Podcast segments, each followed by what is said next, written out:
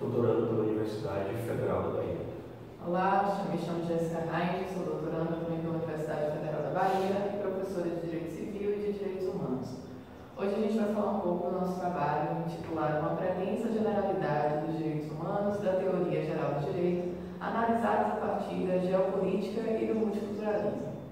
Se inaugura um novo momento histórico de proteção aos direitos a partir de 1945, com o fim da Segunda Guerra, a posterior criação do ONU, da ONU e a Declaração de Direitos Humanos de 1948.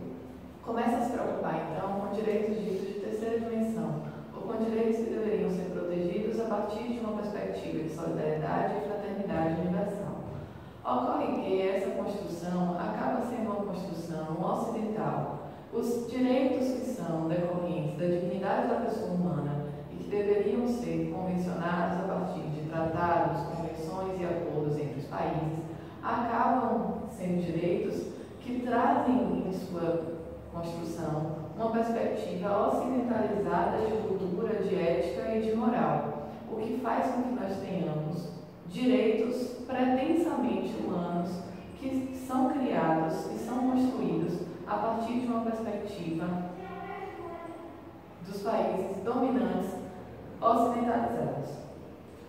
Pois essa é, é, talvez esse seja o grande problema quando a gente fala em teoria geral é, associada aos direitos humanos, porque nós temos uma, é, um mundo bastante diversificado e temos que tentar trazer esses conceitos que é, é, nós estabelecemos em relação às gerações e dimensões de direito para é, colocar dentro dessa universalidade que é um princípio essencial dos direitos humanos.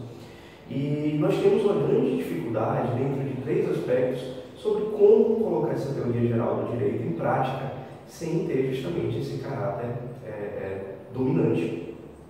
E primeiro desses, desses aspectos é justamente o aspecto geopolítico.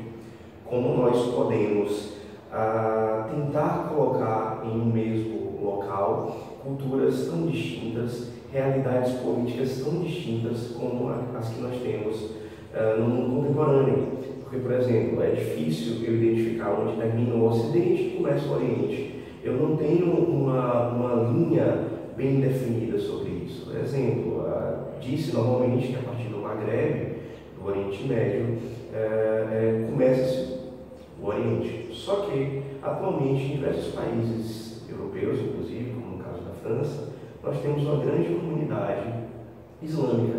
Então, como a gente pode é, dizer que a influência política dos, dos países islâmicos começam a partir da região do Maghreb. Então, é, sob o ponto de vista geopolítico, nós temos esse tipo de dificuldade.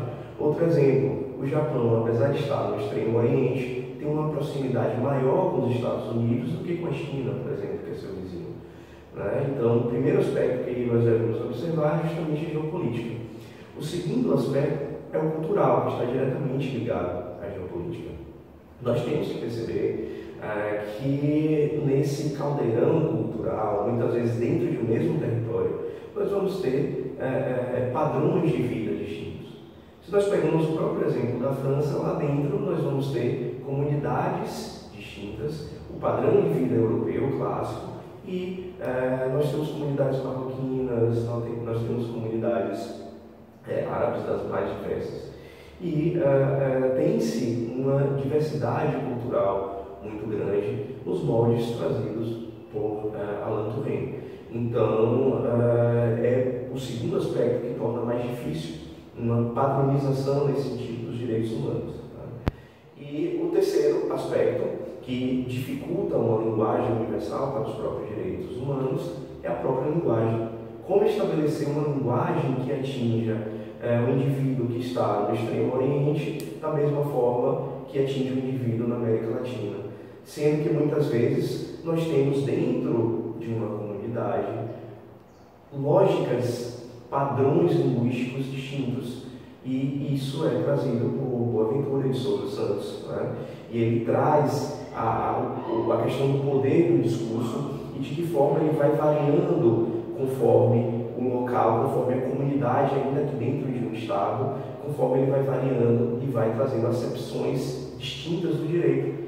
Se nós temos que o direito é, é uma linguagem e a norma é a expressão desse direito, conforme Paulo Nader, no seu livro sobre filosofia do direito, nós podemos perceber que essa norma, essa linguagem, ela é bastante variável. Quando nós reconhecemos essa questão do, do aspecto cultural das várias culturas, da forma como elas interagem, é importante chamar a atenção para a perspectiva do multiculturalismo.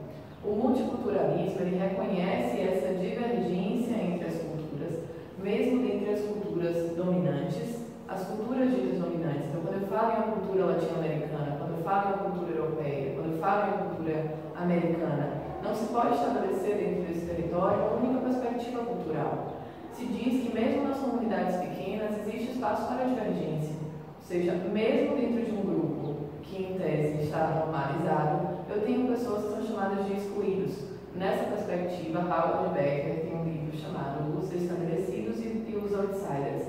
Os outsiders seriam essas pessoas que não se enquadram na cultura dominante. E reconhecer que determinado país tem diversas formas de expressão de cultura, mesmo dentro da sua própria faz com que nós reconheçamos o multiculturalismo como um elemento a ser levado em consideração na aplicação dos direitos humanos.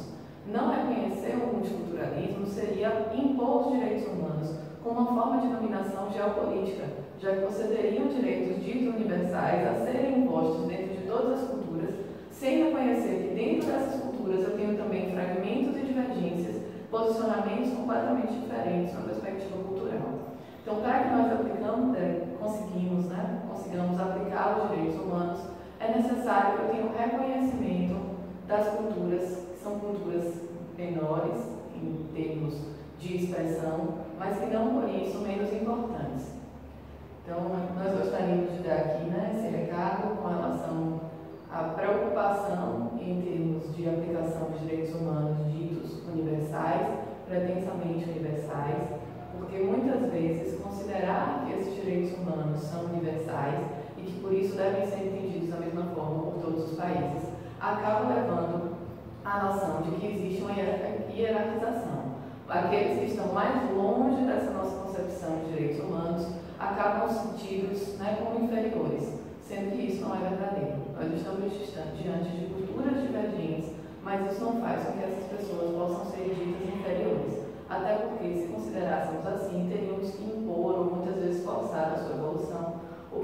seria uma perspectiva ideal, considerando a autoridade, a alteridade e o reconhecimento do valor e da importância desses países e dessas culturas para o direito e para o mundo como um todo.